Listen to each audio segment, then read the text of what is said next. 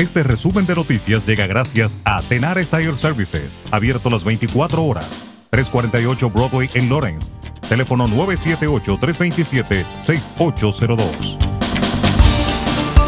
Las temperaturas en el aeropuerto Logan alcanzaron los 97 grados este jueves, la temperatura más alta para un 4 de agosto desde 1928, según el Servicio Meteorológico Nacional. Las temperaturas subieron por encima de los 96 grados por primera vez en nueve décadas, poco después de las 2 de la tarde, según el Servicio Meteorológico Nacional. Estamos trabajando rápidamente para asegurarnos de que todos nuestros residentes y familias de Boston estén protegidos durante el clima extremadamente caluroso de esta semana, dijo la alcaldesa de Boston Michelle Wu en un comunicado. En otra información, un gran jurado federal en Boston acusó formalmente a un hombre de Lowell por cargos de metanfetamina y posesión de un arma de fuego con un número de serie borrado. Rabut Choi fue acusado de un cargo de posesión con la intención de distribuir 500 gramos o más de una mezcla y sustancia que contenía una cantidad detectable de metanfetamina y un cargo de posesión de un arma de fuego con un número de serie borrado. El cargo de posesión con la intención de distribuir 500 gramos o más de una mezcla o sustancias que contengan una cantidad detectable de metanfetamina prevé una sentencia mínima obligatoria de 10 años y hasta prisión de por vida, al menos 5 años de libertad supervisada y una multa de 5 millones.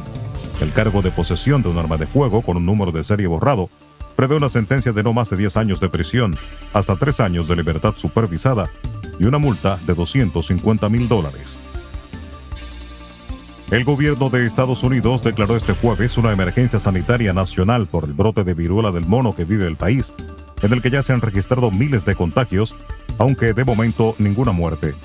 Estamos preparados para llevar nuestra respuesta al siguiente nivel, explicó este jueves el secretario de Salud de Estados Unidos, Javier Becerra, en una llamada con periodistas.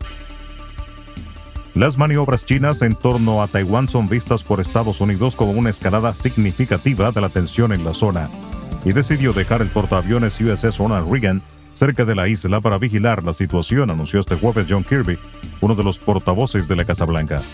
Las acciones provocativas de Pekín son una escalada significativa en las acciones que desde hace tiempo el gobierno chino ha tomado para cambiar el statu quo, manifestó Kirby.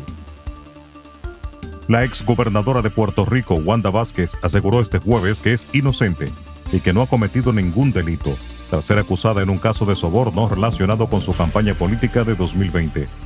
Me reitero a mi pueblo y a todos ustedes que soy inocente. Han cometido una gran injusticia. Mis abogados trabajarán con eso porque, como entenderán, no puedo hablar sobre los hechos, dijo a su salida del Tribunal Federal en San Juan. El presidente de la República Dominicana, Luis Abinader, visitó este jueves las instalaciones de la mina Cerro de Maimón y anunció la llegada de más apoyo técnico desde Canadá para iniciar una tercera perforación y agilizar el proceso de liberación de los trabajadores atrapados. Al resaltar el avance en el proceso de rescate, el presidente Abinader anunció que además de la llegada de otros equipos desde Canadá, también se sumarán los equipos que utiliza la Oficina para el Reordenamiento del Transporte, OPRED, en las excavaciones del Metro de los Alcarrizos. El mandatario aseguró que el gobierno, junto a la Corporación Minera Dominicana, realiza todos los esfuerzos para sacar con vida al minero dominicano Gregoris Méndez y el colombiano Carlos Yepes, con quienes pudo conversar vía telefónica durante su visita. Se informó que los mineros están recibiendo asistencia médica tres veces al día, agua potable y alimentación y que se les suministró un teléfono. Y la mañana del jueves, el Ministerio Público y miembros de la Policía Nacional Dominicana allanaron simultáneamente 18 hoteles de Santo Domingo y Punta Cana, donde supuestamente fueron detenidas al menos 80 personas vinculadas a trata de personas y prostitución. En los allanamientos también participaron miembros del Departamento de Control Migratorio e Investigación de Trata y Tráfico de Personas de la Policía, quienes han intervenido varios hoteles que supuestamente han sido utilizados para prostitución de colombianas, movimientos de armas de fuego y drogas. Las autoridades llevaban varios meses dando seguimiento a una supuesta organización criminal transnacional dedicada al tráfico de ciudadanas colombianas. Resumen de noticias. La verdad en acción. Jorge Auden. Conduzca seguro confiando el cuidado de sus ruedas a Tenares Tire Services, abierto las 24 horas, los 7 días de la semana. 348 Broadway en Lawrence. Al comprar gomas nuevas, recibe reparación de por vida, además de otros servicios también de por vida. Tenares Tire Services también ofrece alineación y balanceo y autodetailing. Las mejores gomas nuevas y usadas en Tenares Tire Services, con el trato afable de Brian de Peña y su equipo.